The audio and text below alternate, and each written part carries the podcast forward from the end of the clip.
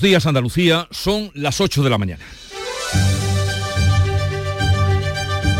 En Canal Sur Radio, La mañana de Andalucía con Jesús Vigorra.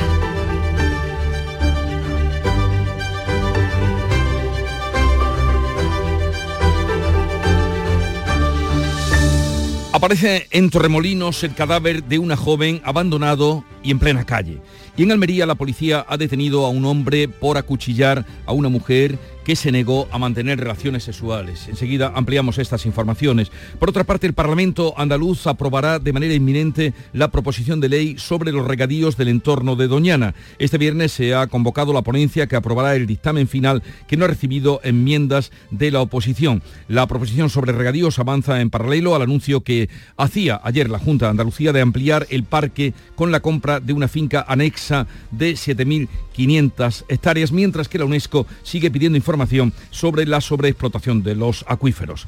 El rechazo a la amnistía que exigen los independentistas llega al Parlamento andaluz. El gobierno de Juanma Moreno acusa al PSOE de vender Andalucía y la consejera de Economía, Carolina España, critica que el PSOE guarde silencio ante las exigencias de los independentistas. Por otra parte, el Partido Popular ha convocado una movilización en Madrid para el domingo día 24, dos días antes del debate sobre la investidura de Fijó. Sociedad Civil Catalana ha convocado otra protesta contra la amnistía a los condenados del proceso del 8 de octubre en Barcelona. De estas y otras noticias, noticias enseguida les ampliamos la información. Antes, el tiempo.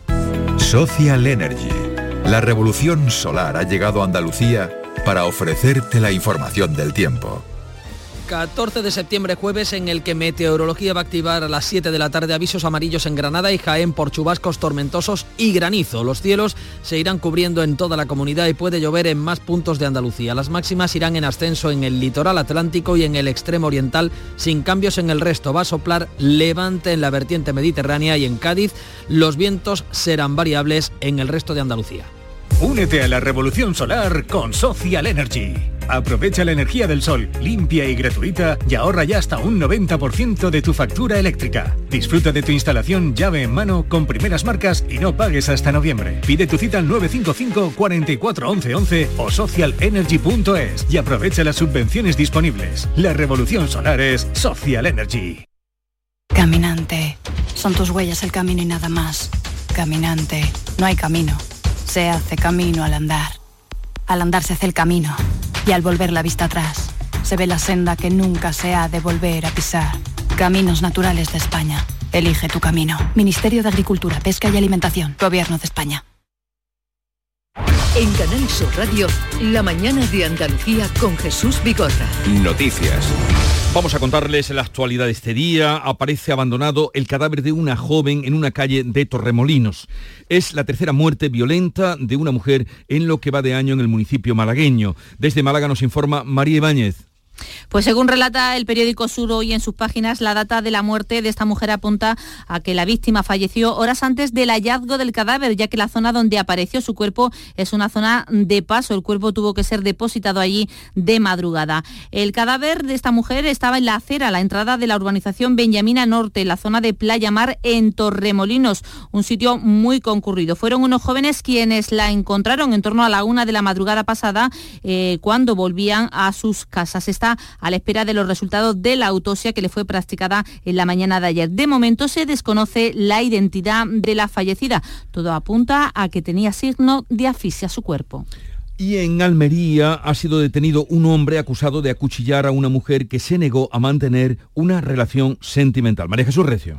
La víctima se encuentra ingresada en el Hospital Universitario Torre Cárdenas en estado grave. No se teme por su vida. Ha declarado que se sentía perseguida por el detenido. Él quería una relación sentimental. Está ya en prisión. Le propinó varias cuchilladas tras acorralarla en el portal de un edificio del barrio del Quemadero de la capital en la noche del domingo. Fue detenido una hora después en su domicilio. Hoy los sindicatos UGT y comisiones obreras han convocado a las once y media un minuto de silencio por la oleada de víctimas de crímenes machistas. Que van en aumento, de qué manera eh, en estos últimos meses y últimas semanas. Por otra parte, la víctima de la manada va a recurrir la rebaja de la condena a uno de sus agresores, Manuel Pérez Alcázar. La joven se encuentra intranquila y apenada, según eh, su abogada, tras la rebaja de un año de la condena a Ángel Boza. La consejera de Igualdad de la Junta, Loles López, ha lamentado el daño que sigue haciendo esta ley. La presidenta de la Comisión Europea, Ursula von der Leyen, ha, ha defendido en el debate del Estado de la Unión la necesidad de que los 27 cuenten con una norma común que proteja a las mujeres de la violencia machista. Me gustaría que convirtiéramos en ley otro principio básico. No significa no. No puede haber una verdadera igualdad sin estar libre de la violencia. Y las mujeres víctimas del agresor que ha cambiado de sexo lamenta que la ley trans esté dando cobertura a esos maltratadores. Bea Rodríguez. Las dos mujeres lamentan que la ley trans haya permitido al hombre con el que mantuvieron sendas relaciones y que las agredió cambiar de sexo en el registro para evitar la cárcel. La víctima, las víctimas definen a su agresor que tiene una condena de maltrato. Es una persona con maldad, es que es carente de sentimientos, no se arrepiente de nada, o sea, que es que es incongruente que se sienta mujer. Es su último cartucho en su escopeta, mm, es lo último, que lo último que le quedaba por hacer, que era mm, decir que era mujer y, y claro, y obviamente pues intentar evadir la ley gracias a esto. El agresor se ha cambiado el nombre de Antonio a Milán, pero mantiene su aspecto físico. Ha solicitado un indulto al gobierno porque dice ahora es otra persona. Pues en este sentido, el Pleno del Parlamento andaluz va a aprobar hoy la creación de un grupo de trabajo para abordar los últimos casos de violencia de género. Una propuesta del PSOE que va a salir adelante con los votos del PP por expresa decisión del presidente Juanma Moreno, que hoy se somete también a la sesión de control. Por cierto que a partir de las 9 de la mañana va a estar en la mañana de Andalucía el presidente del Parlamento de Andalucía, Jesús Aguirre. Y precisamente el Parlamento andaluz va a aprobar de manera inminente la proposición de ley sobre los regadíos del entorno de Doñana. Este viernes se ha convocado la ponencia que aprobará el dictamen final que será casi igual que el que presentó el PP y que ningún grupo de la oposición ha presentado enmiendas. La propuesta reconoce el derecho de riego de 700 hectáreas que quedaron fuera del plan de regadíos de 2014 y que solo podrán usar agua en superficie. La propuesta entra en el trámite final después del anuncio de la Junta de la compra de la finca Beta La Palma que va a ampliar en 7.500 hectáreas el Parque Nacional. El Ministerio lo considera una maniobra de distracción. La UNESCO ha reconocido este miércoles progresos para reducir el uso de aguas subterráneas, pero reitera su preocupación por la sobreexplotación y ha pedido a España un informe actualizado antes del 1 de diciembre. Otro tema candente dentro de la política nacional es el rechazo a la amnistía de los independentistas que ha llegado al Parlamento andaluz. El gobierno de Juanma Moreno ha acusado al PSOE de vender Andalucía, mientras en Madrid el Partido Popular ha convocado ya una movilización para el día 24. La consejera de Economía, Carolina España, ha criticado en el primer pleno del nuevo periodo de sesiones que el PSOE guarde silencio ante la exigencia de amnistía de los independentistas para dar la investidura a Pedro Sánchez. Ustedes no pueden permitir que Pedro Sánchez apruebe una amnistía y la autodeterminación. Los socialistas andaluces deben de levantar la voz ante su partido en España para defender a Andalucía, pero sobre todo para defender a España. El PP andaluz estudia llevar al próximo pleno una iniciativa en contra de la amnistía. La líder de Adelante Andalucía, Teresa Rodríguez, también ha llamado a la movilización desde estos micrófonos frente a los privilegios a territorios como Cataluña o País Vasco en las negociaciones para la investidura. Por supuesto que la sociedad andaluza debería movilizarse, eh, debería movilizarse mm, para mm, poner de actualidad un logro pasado. Dice, el que, no recuerda su, su derrota está condenado a repetirla, pues quien no, quien no recuerda sus victorias está condenado a perderla. El Partido Popular ha convocado una movilización en Madrid el domingo 24 de septiembre, dos días antes del debate de investidura de Feijóo, un anuncio que se produce tras el llamamiento de Aznar a la movilización social. El PSOE cree que le beneficia. La vicepresidenta en funciones, Yolanda Díaz, critica que Feijóo solo pretenda tumbar al gobierno no nato de Pedro Sánchez. Vox, por su parte, aún no confirma su presencia en la movilización convocada por el Partido Popular, pero sí que avanza una destacada presencia en la promovida por Sociedad Civil Catalana el próximo 8 de octubre en Barcelona que también respaldan los populares. PSOE y Sumar eh, aprueban en la mesa del Congreso el uso inmediato del catalán, euskera y gallego que podría utilizarse ya en el pleno de la próxima semana. Otras lenguas como bable o aranés tendrán que autotraducirse.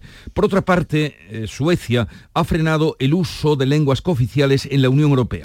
La resolución provisional aprobada por la presidenta Francina Armengol eh, permitirá que en el Congreso se utilicen estas lenguas cooficiales desde el próximo martes, por lo que la medida estará en vigor en el debate de investidura de Feijo. Al igual que en el Senado se utilizarán traductores contratados para la ocasión, pero otras lenguas cooficiales reconocidas en los estatutos de autonomía, como el bable o el aranés, tendrán que autotraducirse. En Europa, el plan del gobierno para el uso de lenguas cooficiales se ha topado con las dudas de Suecia, que estudiará los efectos presupuestarios y de funcionamiento que implicaría esta iniciativa. Son las 8, 10 minutos de la mañana. La mañana de Andalucía.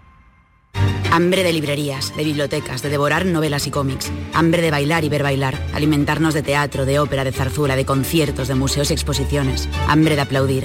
Hambre de renacer, de revivir, de reencontrarnos. Cantar, leer, escuchar, mirar, vivir. Emocionar, boca llena. Hambre de cultura. Ministerio de Cultura y Deporte. Gobierno de España.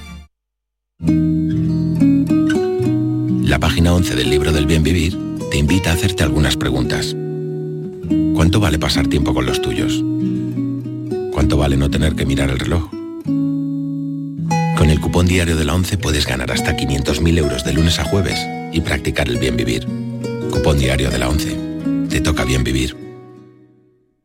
En Canal Sur Radio, la mañana de Andalucía con Jesús Bigorra. Noticias.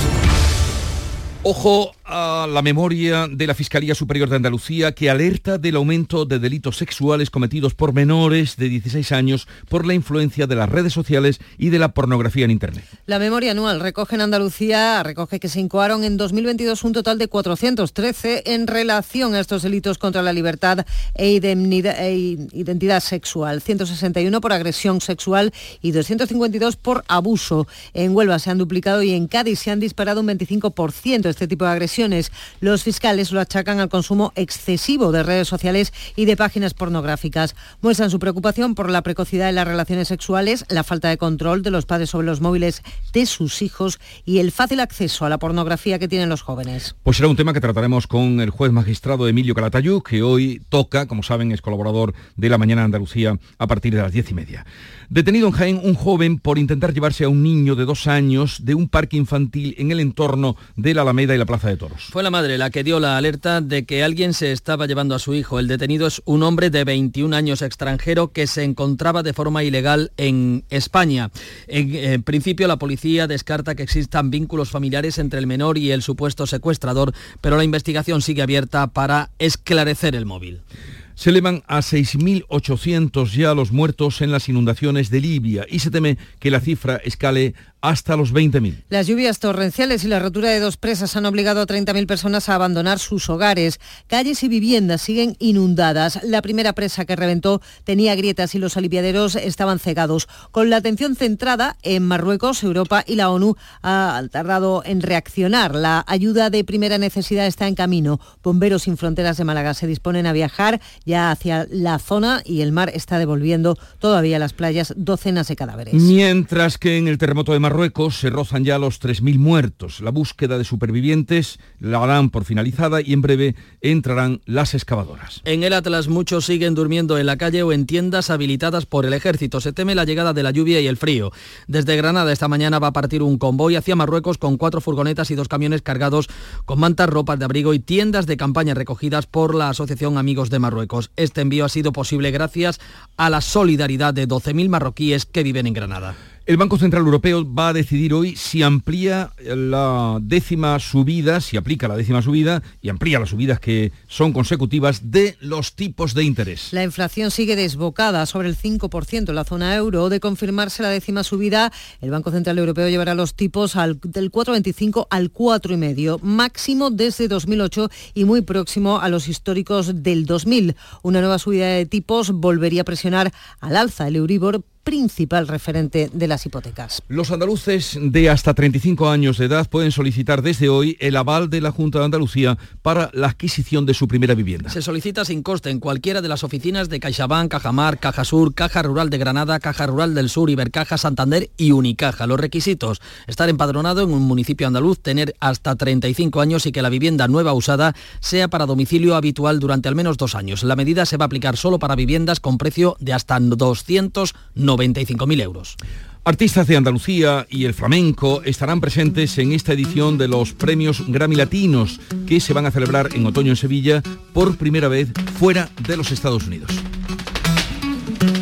Nuestros artistas serán protagonistas en la gala y en la programación de los días previos. Granada y Málaga también acogerán eventos. Se emitirá a nivel mundial una pieza de homenaje al flamenco desde la Alhambra con Carmen Linares Arcángel, Niña Pastori, Lola Índigo y Omar Montes. El presidente Juanma Moreno destaca que la gala en Sevilla coincidirá el 16 de noviembre con el Día Internacional del Flamenco. Andalucía dejará una, huella, yo diría, honda en los Latin Grammy de 2023 este año y se va a convertir de facto en lo más parecido a la Casa Europea de los Grammys Latinos.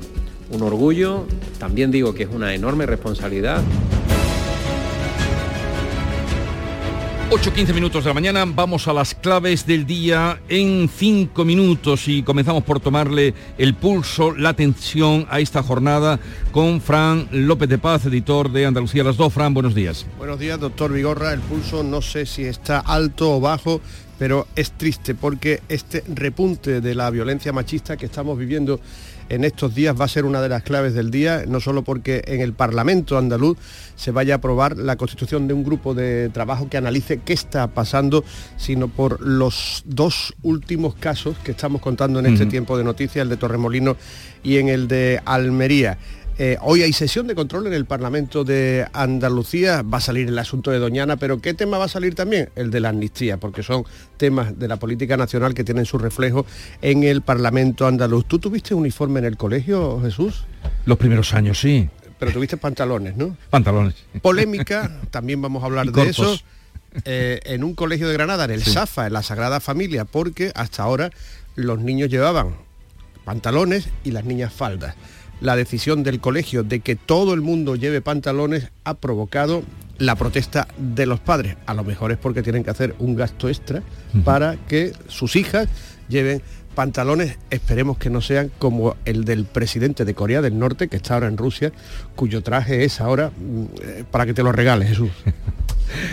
Vamos a ver la noticia de mayor impacto en la prensa nacional que ha encontrado Nuria Durán. Hoy la razón se pregunta a Jesús si la menor demanda de cajas de cartón puede anunciar una crisis económica mundial como la de 2008. Es un índice que refleja la temperatura económica. El cartón es el material para embalaje por excelencia. Casi todo lo que compramos viene en cartón o ha estado en cartón. Ahora la demanda de cajas de cartón se está desplomando a un ritmo vertiginoso. Hay otros indicadores curiosos para pronosticar una crisis, los calzoncillos. Cuando la economía se contrae, los hombres dejan de comprar calzoncillos, una prenda de venta constante en periodos de estabilidad. Y Bea Rodríguez, la noticia de mayor impacto en la prensa internacional. Los efectos de la Dana en Libia, donde ya se computan 6.800 muertos, puede llegar la cifra a los 20.000 y esa imagen del mar devolviendo los eh, cadáveres a la costa. Libia no tiene periódicos, así que leemos en The Guardian. Libia pide bolsas para cadáveres ante el temor de una epidemia de enfermedades. En los efectos del terremoto en Marruecos también sigue dando titulares como el de los rotativos marroquíes elogiando la labor del gobierno y del rey y llama también la atención esa foto de alianzas en el caso de esa reunión mantenida ayer por, eh, con Putin y el líder eh, de Corea del Norte y también la del líder chino Xi Jinping con Nicolás Maduro en Pekín. El diario británico Metro en el primer caso dice dos de los peores tiranos del mundo se han reunido para conversar. Y de la publicación de economía, ¿qué destacamos, Paco Ramón? Bueno, pues estamos pendientes de la reunión del Banco Central Europeo y de qué decisión adopta sobre los tipos de interés. Sería la décima consecutiva, como hemos contado. El Uribor se sitúa en máximo de dos semanas. Lo cuenta Expansión que ese principal índice hipotecario supera el 4,11% a tipo diario y la media mensual salta ya al 4,07. Sobre la reunión del BCE, dice el periódico Salmón que las previsiones de los expertos están muy, muy divididas. Unos apuestan porque dejarán el precio del dinero en el 4,25%, otros que firmará una tregua que de momento ya se ha roto en el Euribor a 12 meses. ¿Y la clave deportiva dónde la has encontrado, Nuria Gaciño? Habrá Liga Femenina de Fútbol este fin de semana tras el acuerdo alcanzado anoche entre patronal y sindicatos después de nueve horas de reunión y después de varios meses de conversaciones. De este modo, el salario mínimo de las jugadoras ha quedado establecido para las tres próximas temporadas. Para la presente, el salario mínimo se fija en 21.000 euros, para la segunda 22.500 y en la tercera temporada 23.500. Pero todas estas cantidades pueden incrementarse según los ingresos comerciales que vayan surgiendo. El primer paso ya está dado para desconvocar la huelga así que este fin de semana se disputará la segunda jornada de la Liga Femenina. El Betis juega el sábado frente al Villarreal, el domingo el Sporting de Huelva se enfrenta al Granadilla Tenerife, el Granada la Real Sociedad y el Sevilla frente al Levante. Pues estas son las claves del día en cinco minutos. Llega ahora la información local. Atentos. En la mañana de Andalucía de Canal Sur Radio, las noticias de Sevilla con Antonio Catoni. Buenos días. La juez del caso de las filtraciones en las oposiciones a la Policía Local de Sevilla ha suspendido cautelarmente la nueva prueba que se había convocado para el día 30 de este mes. La magistrada argumenta que hay razones que hacen que sea imposible ejecutar su anterior fallo. Ya ha comenzado a recuperarse el sistema informático del Ayuntamiento de Sevilla después del ataque de los piratas. Aún no se pueden realizar trámites telemáticos, pero sí los presenciales. Y les contamos que la música de raíz andaluza será la protagonista de los Grammy Latinos que se entregarán el día 16 de noviembre en Sevilla, el Día Mundial del Flamenco. Se han adelantado algunos detalles y buenas noticias para la industria aeronáutica y para Sevilla. Airbus amplía su carga de trabajo con nuevas unidades del avión militar C-295. El tráfico. Isabel Clara Campos, ¿qué tal? Muy buenos días. Buenos días, tenemos dos kilómetros de retenciones en la entrada a Sevilla por la 49, otros dos en el nudo de la gota de leche sentido Ronda Urbana Norte. En el interior, circulación intensa en la avenida Juan Pablo II y Puente de las Delicias de entrada, en la avenida de La Paz, avenida de Andalucía, Puente del Alamillo y Puente del Patrocinio también de entrada. Y el tiempo, los cielos van a comenzar hoy a llenarse de nubes sin que se descarten chubascos ocasionales que pueden ser tormentas en Sierra Morena. Suben las temperaturas mínimas, las máximas sin cambios, vamos a alcanzar 33 grados en Lebrige Morón, 34 en Écija y Sevilla Capital, donde a esta hora tenemos 22. Los frigoríficos del ahorro, los frigoríficos Nevir. Selección de frío o congelador, motor inverter para bajo consumo, enfriamiento rápido, silenciosos. Sí, sí, frigoríficos Nevir. En blanco o inox, puertas reversibles. Ya lo hemos dicho, somos los frigoríficos del ahorro. Nevir, en las mejores tiendas. Los 44 policías locales de Sevilla que sacaron plaza en las oposiciones en las que se detectaron filtraciones no van a tener que repetir el examen por el momento. Pilar González, buenos días. Buenos días. La juez que lleva el caso de estas irregularidades en los exámenes de la policía local de 2012, que fueron anulados judicialmente, ha suspendido ahora cautelarmente la repetición de estas pruebas que se había previsto para el próximo 30 de septiembre. Es una decisión que toma después de que el querellante haya alegado posibles irregularidades en la organización de la nueva prueba. Este martes era el ayuntamiento el que pedía a la juez que no ejecutase la sentencia que ordenaba que los 44 policías dejaran su plaza y se convocaran nuevos exámenes por los problemas de seguridad que puede acarrear. Luis Val, el presidente del Sindicato Profesional de Policías Locales en Sevilla, valora esta suspensión cautelar de las nuevas oposiciones. Entendemos que, como siempre hemos defendido, que realmente esa sentencia es inejecutable y es un pasito más ¿no? para que estos compañeros y estas compañeras puedan quedarse en el Ayuntamiento de Sevilla después de 12 años, porque ya no tiene sentido, la ejecución de esta sentencia no tiene sentido y es más, hasta el propio eh, denunciante que ganó la sentencia entiende que no tiene sentido. ¿no? Ya ha comenzado a recuperarse el sistema informático del Ayuntamiento de la capital tras el, ciberataque sufrido la semana pasada. Hasta el próximo martes se irán restaurando paulatinamente los servicios de todas las áreas municipales, salvo los trámites que los ciudadanos hacen por Internet. Este servicio estará activo en una segunda fase, previsiblemente a partir de ese día, del martes. El delegado de Transición Tecnológica, Juan Bueno, lo explica. La puesta en marcha de todos los servicios informáticos del ayuntamiento, a excepción de los servicios de administración electrónica. Los ciudadanos podrán dirigirse a la administración de forma presencial y será la administración la que sí, a través de intranet, tiene todo abierto. Pero de momento los trámites electrónicos que realizamos desde nuestra casa, por ejemplo, no se podrán todavía realizar. 8 y 24 minutos. ¿Tienes problemas con tu dirección asistida, caja de cambios, grupo diferencial, transfer, turbo o filtro de partículas? Autorreparaciones Sánchez, tu taller de confianza en la Puebla del Río. www.autorreparacionessánchez.es. Líderes en el sector, Autorreparaciones Sánchez. Ya se conoce el programa de actos de la edición número 24 de los Grammys Latinos, cuya gala de entrega de premios se va a celebrar aquí en Sevilla. En los días previos habrá un evento de música urbana en Málaga con presencia sevillana y después un homenaje al flamenco en Granada, pero desde el día 10 de noviembre Sevilla será la protagonista. Como señala Manuel Abud, director de la Academia Latina de Grabación, esa semana comenzará llevando la música a los colegios. Tendremos la semana más importante de la música latina con la Semana Latin Grammy, que empieza el viernes 10 de noviembre con las Latin Grammys en las escuelas, regalando una serie de instrumentos para jóvenes estudiantes de música. Y nuestra persona del año, que es Laura Pausini, estará con ellos y les dará una charla. El próximo martes conoceremos los nombres de los 300 nominados sobre los 19.000 trabajos que se han presentado. Espaldarazo a la planta del bus en Sevilla que va a ampliar su carga de trabajo en los próximos años con nuevas unidades del avión militar C-295. La India ha recibido ya el primero de los 16 que encargó hace dos años y ha adelantado que quiere más. El vicepresidente ejecutivo de la compañía, Francisco Sánchez, ha dicho que es muy buena noticia para la planta. Al pedido de 16 aviones, tanto de vigilancia marítima como de patrulla marítima, en primer lugar, para toda la industria de defensa supone un reto tecnológico, es un reto ingenieril, si me permites, muchas horas de ingeniería que vamos a invertir en desarrollar ese avión en los próximos años y luego eh, efectivamente entrará dentro de la cadena de montaje eh, aquí en Sevilla y los aviones se entregarán desde aquí de Sevilla. Dentro de unos minutos a las 9 de la mañana parte en un avión del aeropuerto de San Pablo rumbo a Madrid el féretro con los restos de la mujer filipina asesinada por su expareja a principios de mes en La Macarena. Van a ser trasladados a su país. El ayuntamiento de la capital se ha hecho cargo de los gastos como contaba el alcalde José Luis Sanz. Es la primera vez que el Ayuntamiento de Sevilla ofrece desde los centros integrales de la mujer apoyo psicológico para los familiares y para los amigos de la víctima. Las personas por encima de todo. Ha fallecido la joven de 19 años que el pasado domingo resultaba gravemente herida en el accidente de tráfico que se produjo en Dos Hermanas cuando un conductor chocó contra un árbol. En ese siniestro fallecía en el acto un chico de 21 años.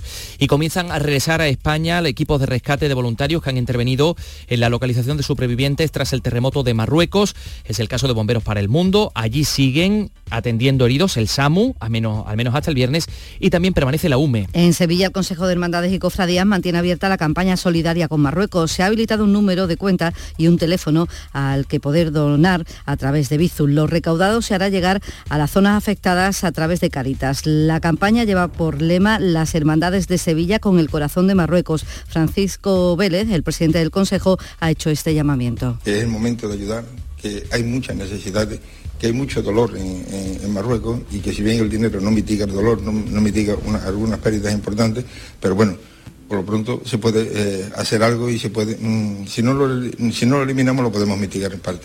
Y que bueno, que lo hagamos, que hay el momento y que no nos necesitan. Esta semana también han comenzado las clases en las aulas de los hospitales sevillanos.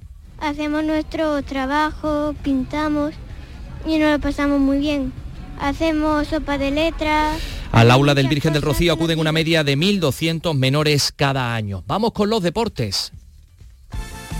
Antonio Camaño, ¿qué tal? Buenos días. Hola, ¿qué tal? Muy buenos días. Después del parón de selecciones, eh, ya el Sevilla y el Betis trabajan para preparar lo que está por venir este próximo fin de semana, la vuelta a la liga, la vuelta a la normalidad. En el Sevilla, la gran novedad ha estado en la presencia de Jesús Navas, porque el Palaciego ha vuelto a los entrenamientos grupales en los que ha coincidido con su amigo Sergio Ramos. Desde que el Camero se incorporara al Sevilla el martes de la semana pasada, Navas aún no había entrenado con el grupo. Todo hace indicar que va a estar a disposición del míster para el partido ante la Unión Deportiva Las Palmas. Y en el Betis, Guardado podría estar alejado de los terrenos de juego varias semanas por lesión, todo motivado por un golpe en el tobillo sufrido en una de las sesiones preparatorias. Un contratiempo que llega justo antes del maratón de partidos que espera a los de Pellegrini, sobre todo en el inicio, este fin de semana, nada más y nada menos que el campeón de liga.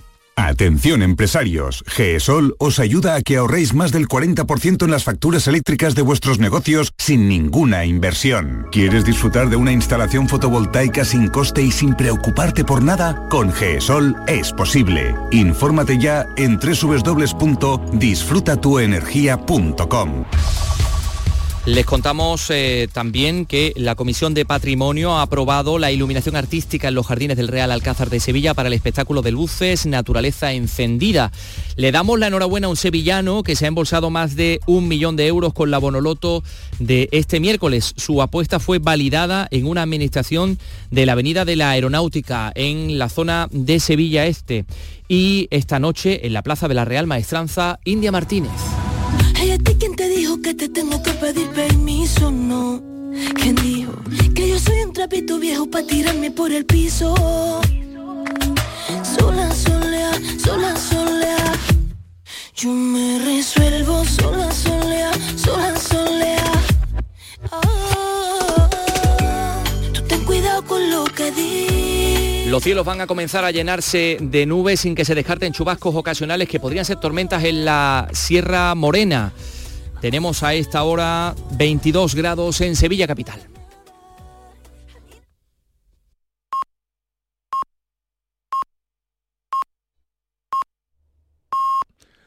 Andalucía son ya las ocho y media de la mañana en la sintonía de Canal Sur Radio. Enseguida vamos a abrir tertulia de actualidad hoy con Silvia Moreno, Kiko Chirino y José María Loma.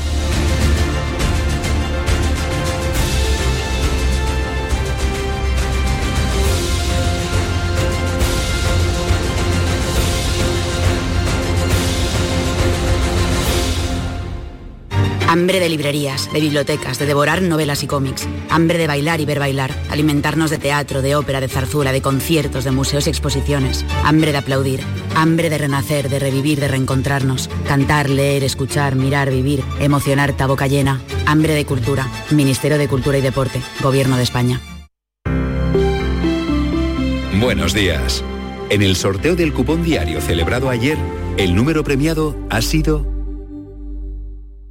98.515 98515 serie 13013.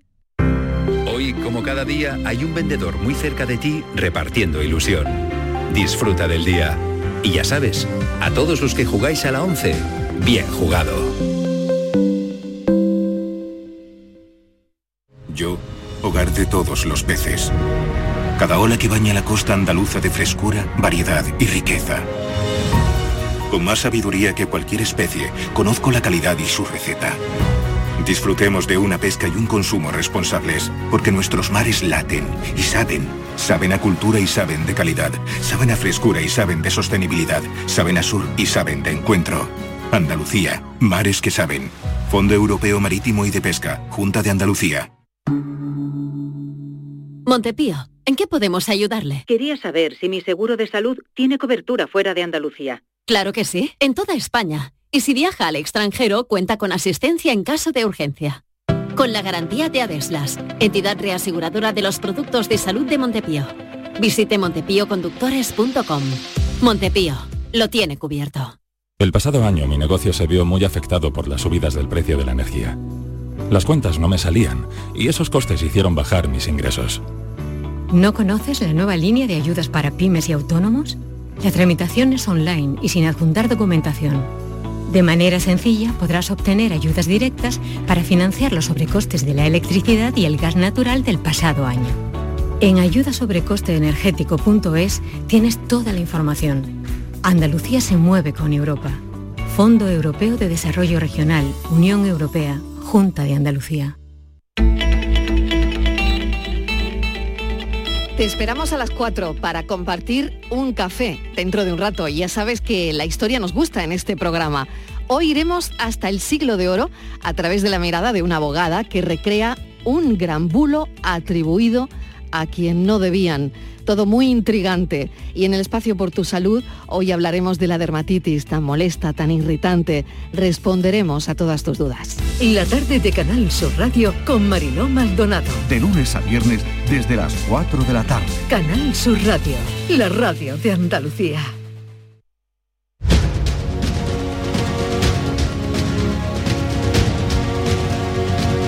La mañana de Andalucía con Jesús Vigorra.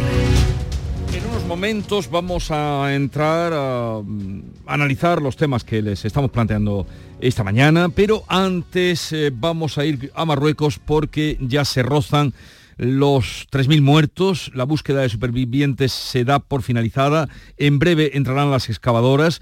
Enviada especial mm, con los equipos de Canal Sur allí en Marrakech está Desiré García. Desiré, buenos días. Buenos días, Jesús.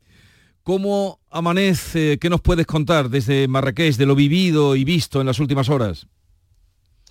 Pues eh, Jesús, en la frustración, como comentabas, de los equipos de rescate, hemos podido hablar con la unidad militar de emergencias y desde ayer mismo ya no hay esperanzas eh, prácticamente de encontrar a nadie con vida. La llegada a la zona es eh, muy compleja y, no ha sido posible. Esa es la, la frustración de quienes han desplazado aquí, que son especialistas precisamente en el rescate de personas y luego en la ciudad pues se palpa una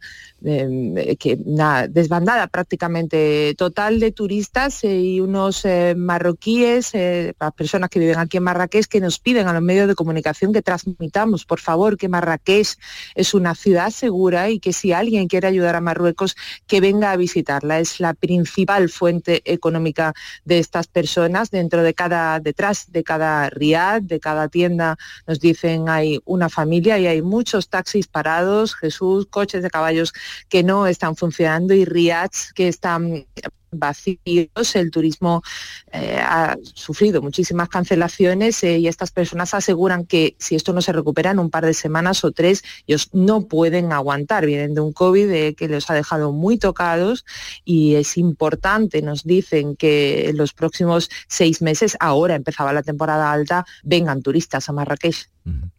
Pues ese mensaje último que nos deja Desiré, tómenlo en cuenta, es una ciudad digna de, visitar y de ver. Desiré, ya veremos las imágenes también acompañando a las palabras que nos estáis mandando desde allí en Canal Sur Televisión. Un saludo y que tengas un buen día. Gracias Jesús, un abrazo fuerte. Silvia Moreno del diario El Mundo, buenos días. Muy buenos días. Eh, Kiko Chirino, su director de Ideal de Granada, buenos días. ¿Qué tal? Buenos días y José María Loma, redactor jefe de La Opinión de Málaga. Buenos días. Hola, muy buenos días. Os veo a todos muy bien, ¿eh? Os veo bien, os veo bien. Eh, lo que apuntaba nuestra... Para lo que esperaba, ¿no? Para, lo, que esperaba. sí. os veo, os veo bien. Para lo que, lo que contaba nuestra compañera, ¿no? Eh, este, bueno, con ser ya gravísimo todo lo que está pasando en Marruecos, pero mm, esta desbandada del turismo, hagamos al menos hincapié en que es una ciudad, no sé si conocéis, seguro que sí, eh, Marrakech, digna de, visitar, de ver, bueno, como todo Marruecos. Sí, es que precisamente ahora, como comentaba Desiré, empieza la temporada alta para ellos cuando reciben muchas visitas, miles de turistas y entonces, claro, después del terremoto, lógicamente, eh, ha habido un montón de cancelaciones y, claro, los, ciudadanos de allí, los marroquíes, están muy preocupados porque es su principal fuente de, ingresos. Entonces, a la terrible desgracia provocada por el terremoto, con miles de víctimas, que terrible que ya los equipos de rescate den por eh, por cerrado el rescate y ya no hay esperanzas de encontrar a nadie con vida bajo los escombros, ¿no? Pues entonces se une la ruina económica que, se cierne sobre Marruecos. Es comprensible que haya un paréntesis dentro de ese turismo y que haya recelo entre los potenciales visitantes. Y, paréntesis que pasará, hay que volver al turismo a Marrakech. Y precisamente en esos paréntesis, eh, en situaciones como esta, es donde se nota y se debe percibir pues también el apoyo y el respaldo de, una, de un Estado, de unas administraciones, en este caso, pues no tan evolucionadas o que no han sido tan ágiles en la respuesta como podían haberlo, haberlo sido. Ahí es donde tiene que estar eh, el Estado, las instituciones respaldando esas ciudades, esos vecinos, esos comerciantes que por más que pidan que vayan los turistas, mm, deben asumir que por la condición humana, un paréntesis, esperemos que breve, habrá en una ciudad que evidentemente es segura, digna de, de visitar y donde regresar al turismo, sin duda. En este, sí, eh, Loma, adelante.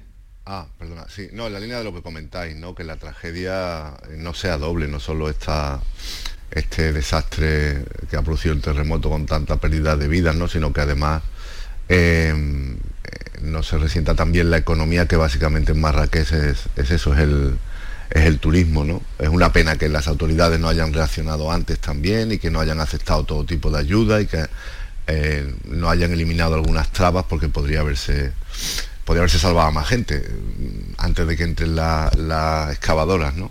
Pero bueno, hay que ir a Marrakech y si fuera un estado más moderno seguro que harían algún tipo de, de, campaña o de acción, un poco una ofensiva de opinión pública para, para salvar ese turismo y para atraerlo, ¿no? Que Marrakech es una ciudad que merece mucho la pena. Cuando veo las caras de, los habitantes de allí que salen en, todos los telediarios y en los reportajes, eh, hablando de esto, del turismo que estamos indicando, me acuerdo de aquella vieja copla que decía, desgraciadito de aquel que come el pan de manita ajena, eh, siempre mirando la cara si la pone mala o buena. No, claro, es eso, cuando los veo dicen depende de, come de lo que venga el turismo, de que venga el francés, el inglés y el otro. Bueno, ojalá que, no olvidemos, en fin, esa referencia. Eh, el PP se echa a la calle, lo ha anunciado. Anar saltó diciendo que había que moverse y no sé si le, se adelantó a los planes del Partido Popular. El caso es que en horas 24 se ha convocado, se habló primero de una movilización, manifestación, al final parece que va a ser un meeting el domingo de 24. un discurso antes del otro discurso que tiene que dar 48 horas después. Bueno, ¿cómo analizáis esta, en fin, esto que en horas 24 eh, se ha hecho una, una agenda rápida? Sí, sí. Bueno, yo creo que tiene dos dimensiones. Eh, una, eh, la crítica a la iniciativa del PP de manifestarse o instar una manifestación en la calle. Esa crítica no se sostiene, eh, viene por parte de los mismos que mm, pues, aceptan estudiar, amnistiar a quienes se manifestaron y algunos de ellos están condenados por desórdenes públicos. la crítica por manifestarse podemos compartir o no los motivos y la oportunidad, pero una manifestación en un país democrático, reglada, comunicada y en tiempo y forma, nunca en ningún momento puede ser descartable, ni es golpista, como no, no lo fue o no se interpretó rodear el Congreso por parte de Podemos, por ejemplo, en el 2016. ¿no? Esa es una dimensión y la otra es la política y la gestión política que ha hecho Feijóo, que a mi parecer ha demostrado ser un tanto errática en este sentido, ¿no? Porque más allá de la idoneidad o no de convocar un discurso, ¿no? Un discurso eh, público dos días antes de una investidura que se supone que, eh, que tendría o que esperaría o albergaría alguna posibilidad de que prosperase, por lo tanto no había, no habría debate sobre la amnistía, es decir, ha pasado a la oposición 48 horas antes de la moción de investidura, pero es que además en días antes hemos visto como su iniciativa era otra, era llevar eh, pues mociones, iniciativas, los ayuntamientos y las instituciones donde está el Partido Popular para que se retratasen los grupos del PSOE. Ha pasado por ayer improvisar esta manifestación que en principio no se sabía de qué calibre era, si era el 23 o si era el 24. Eh, bueno, bueno, creo que ha quedado un poco errática la postura de Feijó y que es un elemento más que lo debilita en el discurso nacional, porque a veces parece que la iniciativa del Feijo la llevan otros. Claro, quizás lo más eh, censurable o lo que más puede concitar la crítica es el hecho que dos días antes del debate en el Congreso de los Diputados, de la sesión de investidura, haya una convocatoria de estas características, ¿no? Quizá eso pues despista un poco, ¿no? Quizá el PP, Feijóo deberían estar concentrados en reforzar su argumento, que se va a decir allí, cómo se va a abordar la estrategia y entonces convocar una manifestación de estas características pues dos días antes, pues quizá puede despistar un poco. Lo que no hay que eh, cerrar los ojos ante la evidencia del momento eh, convulso en el que nos encontramos y precisamente esa sobreactuación de la izquierda, del gobierno en funciones hacia la convocatoria de, del PP, pues también hace estar en, en alerta, ¿no? La izquierda muchas veces considera que salir a la calle, echarse a la calle, como nos decía eh, Jesús, es patrimonio de la izquierda, ¿no? que los partidos de, centro, de derecha, no pueden eh, manifestarse, no pueden salir a la calle y entonces pues está, está justificado que haya una movilización, que pacíficamente se convoque eh, manifestaciones, un derecho que está recogido en la Constitución, en un país democrático es saludable que esto ocurra. Lo que no veo yo tan claro es la cercanía de esa manifestación mm. con, con el debate de la sesión de investidura en el Congreso. Sí, es que el, Partido Popular ha organizado un acto claramente de oposición cuando todavía no ha ido a la investidura, es decir, ha asumido ya su papel de opositor cuando todavía no se ha enfrentado a ese debate de la, de la investidura. Eso quiere decir que este mes le ha venido muy largo. Pidió un mes para negociar, incluso a sabiendas de que solo iba a tener la complicidad de Vox, y, sin embargo este mes pues se le está haciendo muy largo. Y bueno, Aznar ha vuelto, Aznar ha vuelto con su tema favorito, que es la ruptura de España, y aunque el Partido Popular ha intentado en estas horas desligarse y decir que no tiene nada que ver con lo que ha dicho Aznar, pues lo que la opinión pública percibe es que Aznar ha dicho que hay que salir a la calle y el PP sale a la calle, o sea que tiene mucha autoridad, también tenía mucha autoridad sobre Casado y también le planeaba mucho, así que hay un paralelismo peligroso en cuanto a, lo fuerte que esté el liderazgo de, Rajoy, ¿no? Otra cosa es que sea legítimo salir a la calle, por supuesto, faltaría más, ¿no? Eh, y que se pueda compartir el, estar en contra de la amnistía, pero en el plano de lo que es la estrategia de oposición, pues parece un poco eh, variable, improvisada, cada día una cosa, y desde luego asumiendo ya, como digo, mucho la oposición, incluso antes de que se vea quién va a ser gobierno, ¿no? Mientras tanto Sánchez está, está guardando silencio y, son las acusaciones de golpismo de una y otra los que vemos que están siendo las que las que se, se cruzan entre ellos, ¿no? y, bueno, en esas están, o sea, es que es un poco extraña la, la estrategia. Sí, pero mm, no, yo, decía, eh, eh, es, llamativo, ¿no? La, influencia Casnar. Cambiante, o cambiante, que no, no, la, influencia Casnar sigue teniendo sobre el PP en contraposición a la que Felipe González sigue teniendo, mantiene traído sobre, la estructura actual del PSOE. González influye menos, González no le hace mucho aquí El debate, aquí el debate es si sobre el PP influye más el Aznar o Felipe González. Aquí urge un debate. pero, no el otro, ¿no? Y eso no se sabe si es bueno o es malo, ¿no? Que líderes que han sido líderes y referencias ideológicas dentro de un partido sigan teniendo ascendencia. A mí no me parece eh, mal necesariamente y no creo que tampoco Aznar... Eh, lo que está mal a lo mejor es que se quieran desmarcar tanto, claro, claro, líder moral, en cierta medida. Yo, yo, creo que, eh, que, que, algunas de las comparaciones y equiparaciones que hizo Aznar eh, estaban, eran innecesarias, ¿no? Como la, comparar la manifestación con el basta ya, con el espíritu de Herma, con el, con el terrorismo, ¿no? Pues, no hay, hay, se puede desligar una iniciativa con le bastó cantar aquello de la calle aquellas horas, de pasearnos a cuerpo y mostrar que por vivimos anunciamos algo nuevo. Solo le faltó cantar a Paco Ibáñez ya. o que decir, ¿quién me va a decir a mí cuándo me tengo que manifestar? ¿no? Pues, Parafraseándose a sí mismo con el vino. ¿no? Pero eh, eh, aquí es verdad lo que decía José María, lo largo que le ha venido el mes a Feijó, eh, que probablemente lo pidió convencido de que no se lo iban a dar. Y cuando, cuando le da ese mes de margen para negociar una investidura, se quedó sin titulares. Y solamente ha dejado en este tiempo un titular, fue aquello que hoy ya podemos mm, eh, a lo mejor dejar en ocurrencia de la alternativa de dos años, y que poco ha conseguido que se hable pues, de debates que podrían haber sido serenos sobre aquellos pactos de Estado que planteó y de los que nunca más se supo una vez hizo ese encuentro con Pedro Sánchez, que tácticamente eh, está otra vez, eh, otra cosa es y tiene más o menos escrúpulo la táctica que está empleando Pedro Sánchez, pero tácticamente está jugando otra vez otra vez mucho mejor desde el tacticismo electoral y político este tiempo.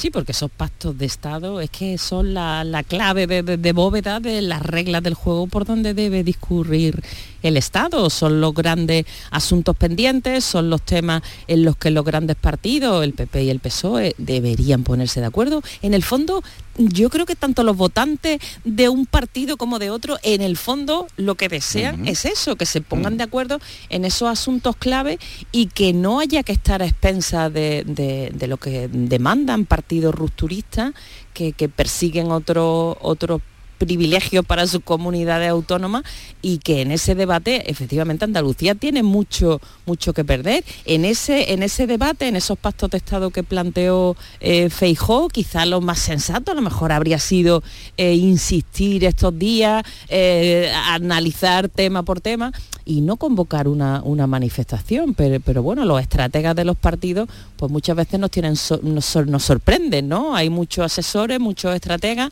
y lo que a lo mejor a ojos de la ciudadanía parece de sentido común, pues no lo juzgan ellos de esa, de esa manera. En fin, eh, hay otros asuntos muy relacionados con el Parlamento. Tú que eres mm, parlamentaria, ¿estuviste eh, o seguiste ayer la sesión? Ayer tuve que estar en otras labores, Jesús. Nos tenemos que multiplicar, pero sí, siempre con un ojo. con un eh, ojo pendiente de lo que ocurre en el Parlamento. Os digo esto que hay cosas que las voy a dejar para cuando, como va a venir Jesús Aguirre, va, a dedicarnos unos minutitos a partir de las 9, eso nos dará pie para luego hablar de, asuntos. Pero quisiera, esta mañana me han contado una noticia, eh, eh, Kiko, voy a por Kiko, que ha publicado tu periódico. Eh, mm, no sé si se ha publicado en otro, en otro lugar y ahora me contarás si esto, y vosotros, hasta dónde se puede aguantar el colegio de la Sagrada Familia, la SAFA, que hay en cada, en fin, en, yo creo en cada capital y ciudades de España, que ha obliga o, el uso, sí. o meta la falda, u obliga a todos los alumnos y alumnas de primaria a usar pantalón. ¿Esto es así? Sí, lo hemos sacado nosotros. ¿Os habéis pasado vosotros esta mañana? No, no, no, no, no, Y ahí están las reacciones y los testimonios de los padres. Es un acuerdo, una decisión que tomó la Congregación Pureza de María en el año 2019, que se ha empezado a aplicar este año, este curso por primero de infantil. Es decir, los alumnos que entren a primero de infantil, en este caso las alumnas, eh, pues tendrán que comprar del uniforme el pantalón. Los alumnos alumnas que mantengan faldas en cursos superiores porque la tengan de otros años o porque se la haya prestado alguna familia que, de alguna compañera, podrán mantenerla, pero eh, progresivamente, desde primero de infantil este año, progresivamente irá desapareciendo la falda porque se impone el pantalón eh, de dos bolsillos para ellas y de un bolsillo, de dos bolsillos para ellos y de un bolsillo para las alumnas el argumento... ¿Y dónde lo llevan el bolsillo?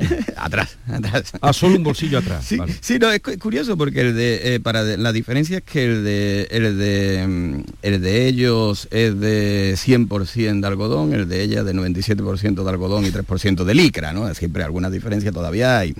Y la justificación es adaptarlo a las necesidades eh, pues, para sentarse en el suelo, para movilidad y demás, que argumentan en la congregación Pureza de María que es más práctico llevar pantalón. Claro, la pregunta es si las profesoras eh, monjas ahora cambiarán también el hábito por el pantalón por este mismo argumento de practicidad y de movimiento y demás. No sé cómo lo veis vosotros. Necesidad es una polémica y que era totalmente prescindible. ¿no?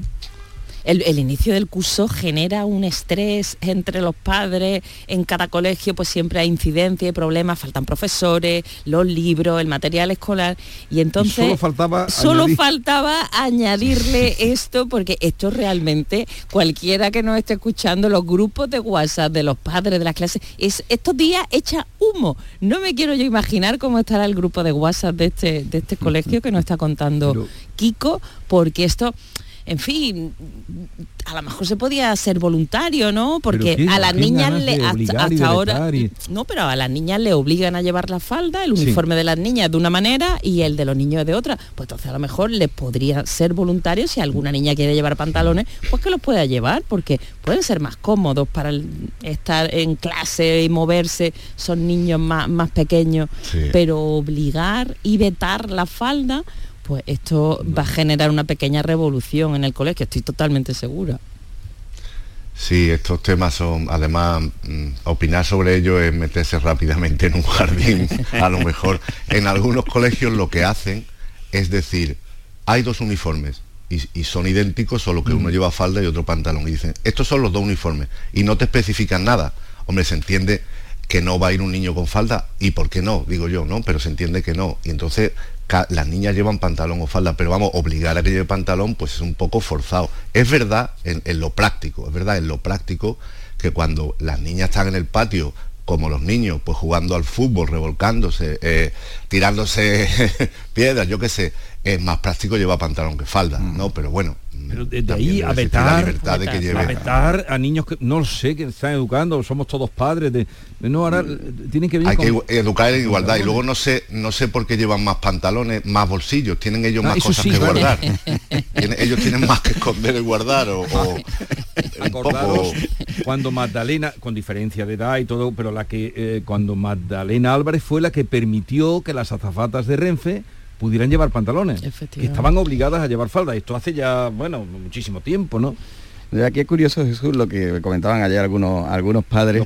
Eh, el mercado, ¿no? Entre comillas, lo de mercado, que se ha abierto en internet o el trasiego entre padres para comprar faldas, ¿no? Porque mientras que tú tengas una falda decente que puedas Ah, claro. mantener, tienes posibilidad de usarla, ¿no? O sea, con lo que es mal lío, ¿no? Es que, Claro. es que si la falda la has heredado de tu hermana, Claro. la puedes tener. Claro, claro, claro. Lo que no se permite es los nuevos uniformes. O sea, un lío morrocotudo, vamos, una gana de un lío morrocotudo. Julio, y que luego esto también habrá interpretaciones entre profesores que sean más estrictos, menos estrictos, gene- y esto pues al final genera tensión y genera problemas, cuando deberíamos intentar lo contrario, ¿no? En este inicio de curso, pues eliminar aquellos aspectos que puedan ser más, más controvertidos, y aquí pues justamente han hecho lo contrario.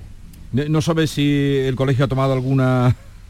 Bueno, ha trascendido después de, hoy. to- después de todo lo que habéis... Porque vosotros habéis publicado la noticia. Sí, hemos publicado, hemos publicado hoy la noticia. Es verdad que va con una llamada discreta en portada. Hemos dimensionado el tema, no convertirlo pues, en un gran escándalo, a- pero bueno, una tema. Hasta no, mañana. Cinco columnas de apertura. Me lo han traído No, no. ya eh, cuando, cuando vienen con el resumen de lo más destacado y esto va, Sí, esto va a volar. eh, en la web está viralizándose y los comentarios ya desde primera hora de la mañana, pues conocidos que tenemos eh, o cercanos o que forman parte del propio co- colegio, pues ya eran los WhatsApp y comentándolo. Y supongo que habrá algún tipo de, de reacción para dejar esto en algo voluntario o en algo que no tenga esta repercusión. Ojo que no- en los mismos colegios de la congregación de pureza de María en otras provincias estará sucediendo probablemente lo mismo. Aquí lo que pasa que han sido un grupo de padres los que se han opuesto y los que piden que sea pues, voluntario. Eh, Lo normal, bueno, tendríamos que estar hablando en educación de otro tipo de cosas, porque no sé si llevar falda o pantalón es mejor o peor para después la asimilación de conceptos o la formación de, la, de las personas y sobre todo no hacer una polémica en algo que se ha llevado con naturalidad durante tantísimos años y décadas. ¿no? Sí, sobre, sobre, to- sobre todo es eso, que en la educación esto de vetar, prohibir, eso no, Sí, no, no, no. queda bien. No queda bien. No y, el- queda bien. y en el inicio de curso, más presión, más problemas, más conflicto en un colegio, mal asunto. Eh, como os he dicho, a partir de las 9 eh, tendremos ocasión de que nos cuente novedades en el inicio de el- las sesiones parlamentarias del Parlamento de Andalucía, porque estará con nosotros el presidente del Parlamento, Jesús Aguirre.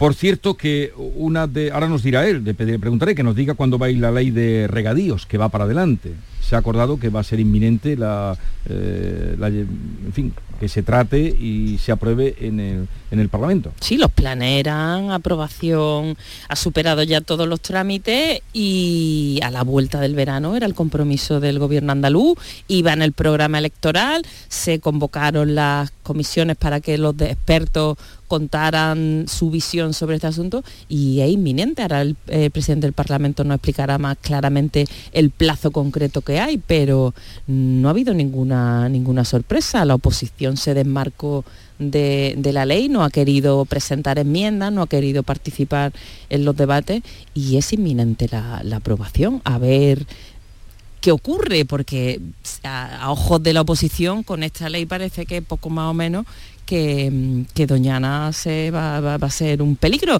Y tampoco es así, tampoco es así. La UNESCO ha vuelto a pedir informes sobre los acuíferos. Ayer eh, justamente salió eh, que le manden antes del 1 de diciembre, creo que le manden, y, todo también esta semana con la compra que se anunciaba eh, antes de ayer, ¿no? La compra de esa finca, 7.500 hectáreas, para adosarlas al Parque Natural de Doñana. Doñana se va a volver, Loma, José María, Doñana va a llegar hasta Málaga. Andalucía Oriental llega, Doñana va a llegar hasta, hasta Vélez Málaga. no, hombre, la jugada del gobierno andaluz ha sido muy inteligente y, así, ha estado muy bien, ¿no? Eh, Doñana queda ampliada y, además con otro nuevo humedal y, crece en un 14% nada menos, o sea que, que, que está muy bien. Otra cosa es el resto, lo que era el parque convencional, que sigue, esa, sigue ese, ese conflicto y esa, esa herida medioambiental y también esos intereses que hemos comentado aquí otras veces legítimos también de gente que, que, vive de, esos cultivos y eso hay que, hay que conjugarlo y sobre todo hace falta que llueva también. Pero vamos, que la oposición ha aplaudido la compra de, esa, de esa finca porque es que lo, lo engrandece, nunca mejor dicho, y le aporta... Era una, un, una piscifactoría gigante para entendernos, ¿no? Pero bueno, eh, es, es, Sí, porque es una, eh, es una laguna artificial, lo que había ahí para crear precisamente esa laguna es artificial. Un lubinadero. ¿Qué, bien te expresa, José María. los términos, cómo los controlan los de Málaga. La palabra.